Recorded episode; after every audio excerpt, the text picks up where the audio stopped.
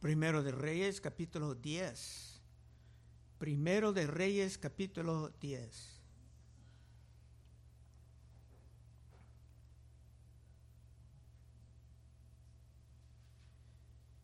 En el mensaje de hoy veremos el último capítulo de este libro en que Salomón aún está viviendo en su gran gloria. En el capítulo que sigue, la palabra declarará abiertamente que Salomón estaba cayendo en pecados horribles. Pero en el estudio de hoy podremos ver Salomón como un dibujo o un tipo de Cristo, enseñándonos algo de su gloria. Y veremos esto hasta confirmado en el Nuevo Testamento. Versículo 1. Oyendo la reina de Sabá la fama que Salomón había alcanzado por el nombre de Jehová, vino a probarle con preguntas difíciles. Esa mujer ha escuchado de Salomón y hasta de su Dios. Pero ella no va a confiar en los cuentos sino que ella desea venir y actualmente juzgar para sí sola, si toda era la verdad. Otra vez uno, oyendo la reina de Zabá, la fama que Salomón había alcanzado por el nombre de Jehová, vino a probarle con preguntas difíciles. Pero ¿dónde está este lugar Sabá? Aún hay desacuerdos entre los escolares. Muchos ahora dicen que es Yemen, al lado de Arabia Saudita. Otros dicen y han dicho que es Etiopía, en África. Pero no creo que la controversia es de gran importancia para nuestro estudio de hoy. Cristo simplemente la llamaba la reina del sur. Porque Cristo va a hablar de ella. Así que este es un capítulo bien conocido. Ella era una señora bien astuta. Muchos dirían que era una hermana astuta, porque dará evidencia de la fe verdadera. Y hay otra curiosidad que tenemos que aclarar. Si mires videos sobre Salomón, se van probablemente a presentar a esa mujer como su amante, hasta teniendo un hijo con ella. Esto no solamente viene de Hollywood, sino que hay cuentos semejantes que han salido de la gente judía, pero esta no es una noche de novelas y no hay evidencias de nada de esto en las Santas Escrituras. cuidado con tomando tu teología de Hollywood. Ella era muy astuta y no quiso simplemente creer los chismes sobre Salomón, sino que como una jueza digna se vino en persona para juzgar y por esto puso, puse por título del mensaje de hoy, la reina juzgará. Hablando de ella, dice en versículo 2, y vino a Jerusalén con un séquito muy grande, con camellos cargados de especias y oro en gran abundancia y piedras preciosas. Y cuando vino a Salomón, le expuso todo lo que en su corazón tenía. Las especias son parte de la razón de que muchos creen que vino de Yemen. En la historia del mundo antiguo, los grandes imperios como Roma, antes Grecia, mandaban sus barcas por todos lados, muy lejos, para traer nuevas especias, para dar un sabor exótico a una buena comida. Y por supuesto, tales especias eran sumamente costosos, costosas. Tres. Y Salomón le contestó todas sus preguntas y nada hubo que el rey no le contestase. Tenía la sabiduría adecuada para contestar todo. No tenemos detalles sobre sus conversaciones, pero es probable que ella tenía preguntas sobre cómo gobernar en ciertas circunstancias y sobre las relaciones internacionales en los cuales Salomón era experto. Es posible que ella tenía preguntas sobre la ciencia, la naturaleza, hasta de la religión, porque Salomón estaba famoso por su conocimiento en todas estas áreas. Y cuando la reina de Sabá vio toda la sabiduría de Salomón y la casa que había edificado, asimismo la comida de su mesa, las habitaciones de sus oficiales, el estado y los vestidos de los que le servían, sus maestras maestresalas y sus holocaustos que ofrecían la casa de Jehová, se quedó asombrada. Salomón la llevaba a todos lados, hasta el templo. La reina del sur vino para juzgar y estaba juzgando bien. Valía la pena venir de tan lejos porque Salomón era aún más que ella esperaba. Seguramente ella gastaba mucho, tenía soldados protegiéndola. 6. Y dijo al rey, ella hablando, verdad es lo que oí en mi tierra de tus cosas y de tu sabiduría, pero yo no lo creía hasta que he venido y mis ojos han visto que ni aún me dijo la mitad. Es mayor tu sabiduría y bien que la fama que yo había oído. Hasta en esto podemos ver revelaciones de Cristo Jesús. La gente vienen a Cristo porque han escuchado algo de su amor, de su redención, del pecado y del error. Y si estudian profundamente van a concluir que lo que han escuchado ni era la mitad de su gloria, de la sabiduría que existe en Cristo. San Pablo dijo de Cristo en el Nuevo Testamento en Colosenses 2.2 para que sean consolados sus corazones unidos en amor hasta alcanzar todas las riquezas del pleno entendimiento, a fin de conocer el misterio de Dios, de Dios el Padre y de Cristo, hablando de Cristo, dice, en quien están escondidos todos los tesoros de la sabiduría y del conocimiento. Muchos quieren interpretar eso, bueno, de religión. No, de todo, de ciencia, de psicología, de ley, de justicia. Y hay gente una hora en todas partes del mundo viniendo a Cristo para ver si todo lo que han escuchado es la verdad. Ellos también, saliendo del error, de la ignorancia o del ateísmo o de engaños de religiones falsas, van a estar muy impresionados declarando que vale la pena. ¿Y tú? ¿Es esta una declaración de tu realidad? Si no es así, quiero orar para ti terminando el servicio. Bueno, continuando con la reina bien impresionada. Dice en versículo 8, bienaventurados tus hombres Dichosos estos tus siervos que están continuamente delante de ti y oyen tu sabiduría. Jehová tu Dios sea bendito, que se agradó de ti para ponerte en el trono de Israel, porque Jehová ha amado siempre a Israel, te ha puesto por rey para que hagas derecho y justicia.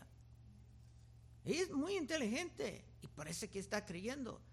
Dice, Dios te puso ahí para hacer derecho y justicia, no para comprar monos y palabras extrañas o pájaros extraños como vamos a ver. La reina astuta ya estaba hablando como creyente. Vino para aprender de Salomón, pero de repente se aprendía de su Dios. Y estaba aún más impresionada. 10. Y dio ella al rey 120 talentos de oro, estos millones de dólares, y mucha especiaría y piedras preciosas. Nunca vino tan gran cantidad de especias como la reina de Sabá dio a Salomón. un intercambio de riquezas, así era normal, era un protocolo de relaciones internacionales, y ella siendo tan astuta, tenía sus cantidades de oro y otras curiosidades de presentar. No estaba gastando todo lo que tenía, estaba multiplicando su riqueza. 11. La flota de Irán, que había traído el oro de Ofir, traía también de Ofir mucha madera de sándalo y piedras preciosas. Aquí aparece una nota de que Salomón tenía otras fuentes de oro y otras cosas. Su riqueza realmente estaba creciendo constantemente, pero estaba aumentando oro y caballos. En el capítulo que sigue veremos las mujeres paganas introducidas, así que hay claves aún aquí de que no todo estaba bien. 12. Y de la madera de sándalo hizo el rey balaustres para la casa de Jehová y para las casas reales, arpas también, salterios para los cantores. Nunca vino semejante madera de sándalo, ni se ha visto hasta hoy. Salomón siempre quería ver algo nuevo. Esa mujer astuta tenía sus propias sorpresas, que eran algo nuevo para Salomón. Tenía una amistad mutua pero el texto no dice nada de una relación romántica. 13. Y el rey Salomón dio a la reina de Sabá todo lo que ella quiso y todo lo que pidió, además de lo que Salomón le dio. Y ella se volvió y se fue a su tierra con sus criados. El fin de la historia de esa reina en el Testamento Antiguo. Ella no quedó para formar una familia con un nuevo amante, como hacen en las películas, sino que se regresaba a su reino para gobernar mejor, ya que se ha crecido en su conocimiento y la manera de resolver ciertos problemas. Bueno, ahora estamos entrando en otro tema terminamos con ella. Pero en el libro de Apocalipsis, en nuestros tiempos, hay bastante controversia sobre cómo interpretar el libro. Se habla mucho del número 666 y de qué quiere decir. Y hay una multitud de opiniones. Pero los escolares mejores dicen que la mejor manera de entender el simbolismo del libro misterioso de Apocalipsis es encontrar la manera en que los conceptos eran empleados en el Testamento Antiguo. Y digo todo esto porque el número 666 ya está en nuestro texto. Versículo 14.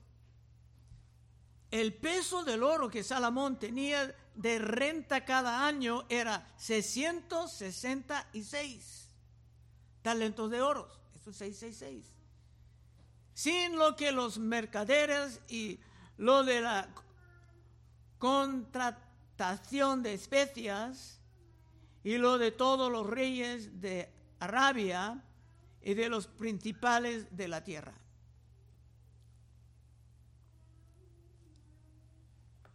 Un judío astuto que conocía toda la Biblia pensaría de esto, llegando a 666 en el Nuevo Testamento, está hablando del primero de Reyes, capítulo 10. Pero ¿cómo lo podemos entender? En el próximo capítulo veremos la manera en que Salomón estaba cayendo en su apostasía y la manera en que estaba honrando hasta otros dioses.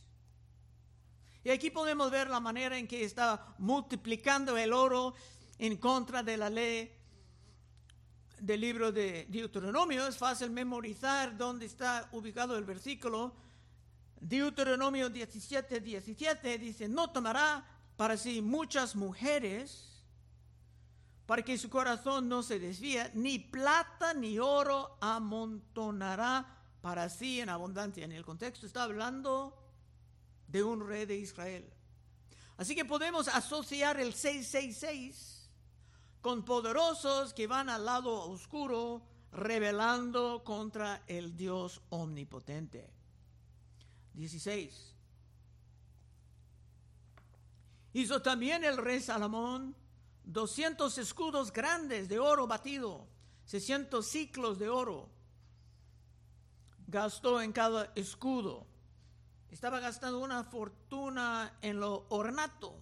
Estos escudos eran para sus desfiles, no para batallas actuales. Es que Salomón no tenía guerras, tenía demasiado sabiduría para caer en esa locura. 17. Asimismo hizo 300 escudos de oro batido, en cada uno de los cuales gastó tres libras de oro, y el rey los puso en la casa del bosque de Líbano. Hizo también el rey un gran trono de marfil, el cual cubrió de oro purísimo. Estamos hablando de miles o millones de dólares. Y estamos viendo que su opulencia era muy excesiva. Y con todo ese poder era, cada, cada vez más fácil caer en las tentaciones del enemigo. 19.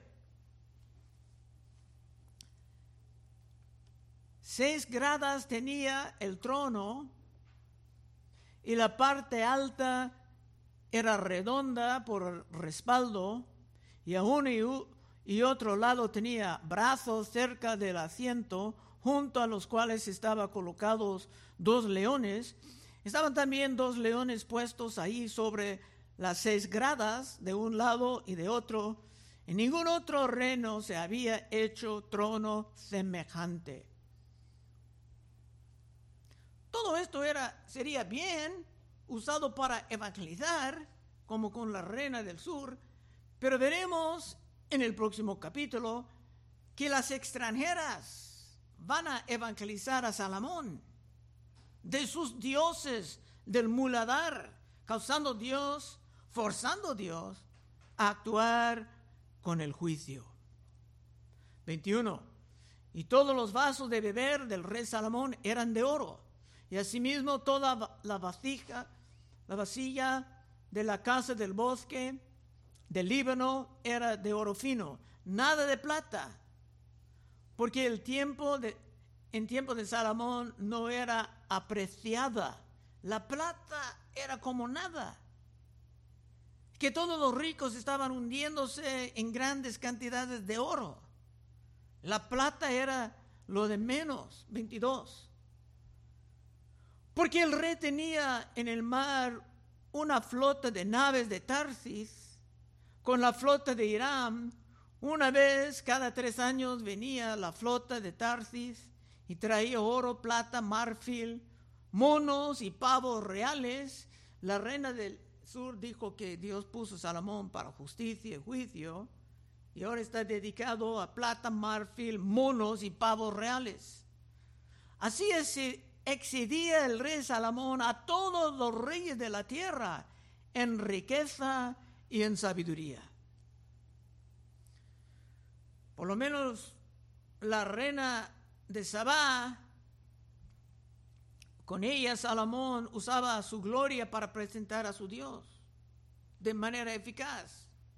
Pero poco a poco veremos que su mente ya no estaba realmente en esto.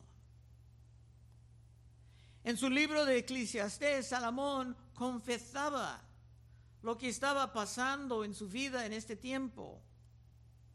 Es que se caía muy bajo, pero por la gracia de Dios era capaz de regresar sin perder su alma.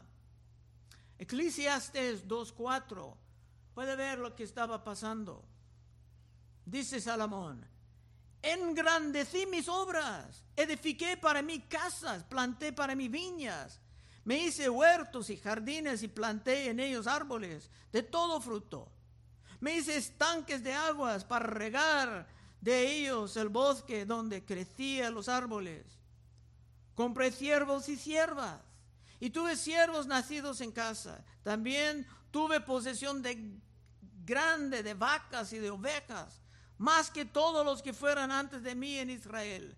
Me amontoné también plata y oro y tesoros preciados de reyes y de provincias.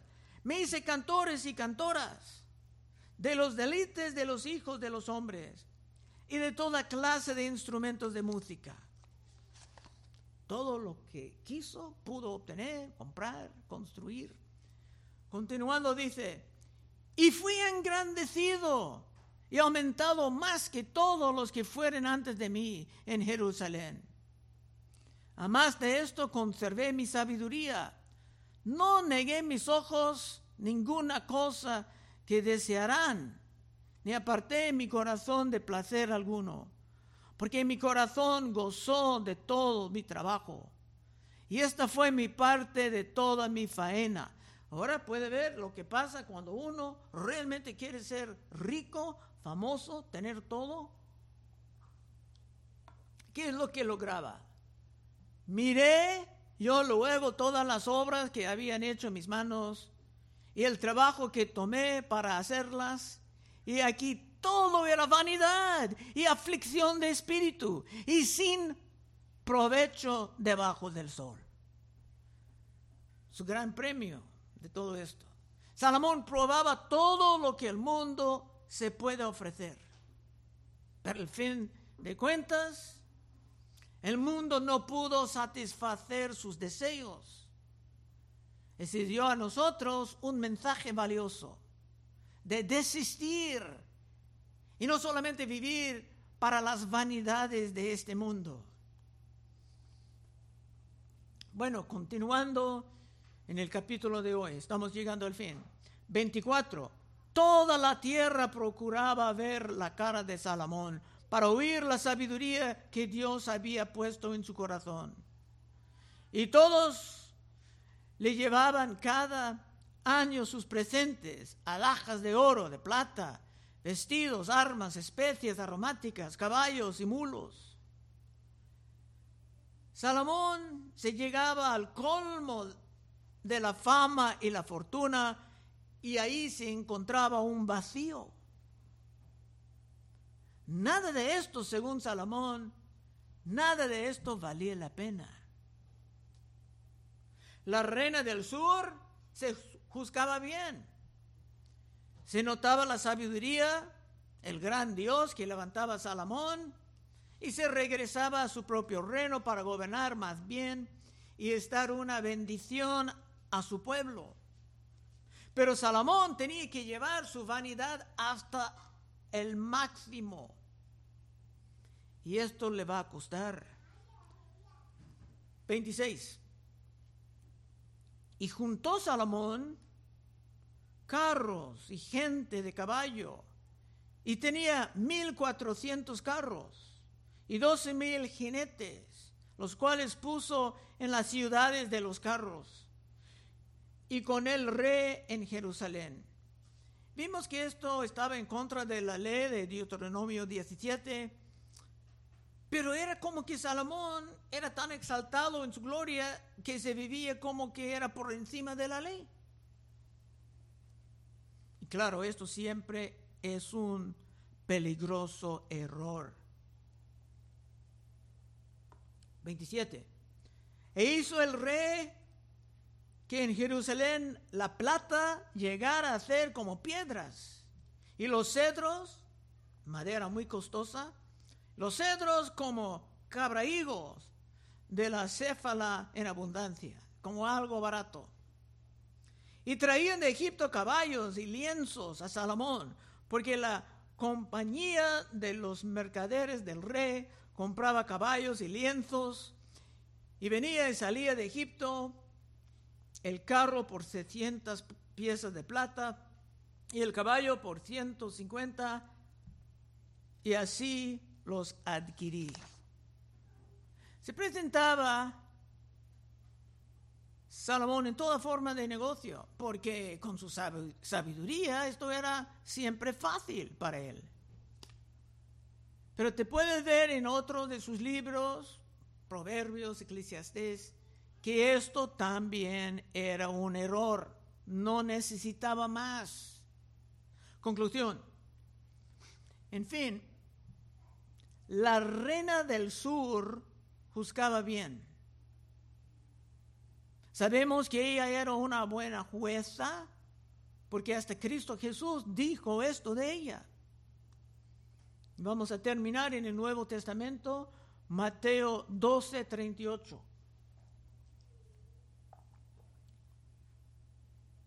Cristo en uno de sus choques típicos con los fariseos. Entonces respondieron algunos de los escribas y de los fariseos diciendo, Maestro, deseamos ver de ti un señal. Cristo dio muchos señales, milagros, predicación y sabia. Él, Cristo respondió y le dijo, la generación mala y adúltera demanda señal, pero señal no le será dada, sino la señal del profeta Jonás. Porque estuvo Jonás en el vientre del gran pez tres días y tres noches. Así estará el Hijo del Hombre en el corazón de la tierra tres días y tres noches. Esto estaba hablando de la resurrección como la señal que Dios iba a darles. Continuando, Cristo dijo, los hombres de Nínive se levantarán en juicio con esta generación y la condenarán, porque ellos se arrepintieron a la predicación de Jonás. Y aquí más que Jonás en este lugar. Dice que Jonás iba a estar en el día del juicio, buscando. Pero ahora viene nuestra reina de hoy. Versículo 42, último texto. La reina del sur se levantará en el juicio con esta generación y la condenará, porque ella vino de los fines de la tierra para oír la sabiduría de Salomón, y he aquí más que Salomón en este lugar. Cuando Cristo dijo que había más que Salomón en este lugar, estaba hablando de sí mismo. Es que ella vino de muy lejos para oír la gran sabiduría de Salomón. Y se regresaba a casa segura de que valía la pena. Pero Cristo vino muy lejos a los judíos, de muy lejos a los judíos. Cristo abandonando su lugar en la gloria para venir y sufrir por amor. Y los escribas y los fariseos no le creyeron. Así que en el juicio final, esa reina astuta estará presente. La reina juzgará y condenará a los que tenían a Cristo en su presencia, pero no le escuchaban. ¿Cómo está contigo? ¿Eres capaz de recibir la sabiduría de Cristo? Uno que es más que Salomón, ¿O estás tú como los fariseos ciegos a su gran gloria? Pero si quieres ver claramente la sabiduría de Cristo, la que está en su palabra en todos lados, puedes pasar al frente en unos momentos y oraremos contigo. Vamos a orar. Oh Padre, te damos gracias por ese texto, conectando el Testamento Antiguo con, el Nuevo, hasta con el libro de Apocalipsis. Y ayúdanos, Señor, a apreciar el mensaje de esa gran mujer, de que vale la pena realmente escuchar a Cristo más que escuchar a Salomón. Pedimos, Señor, esta sabiduría en estos tiempos turbulentos, en el santo nombre de Cristo Jesús. Amén.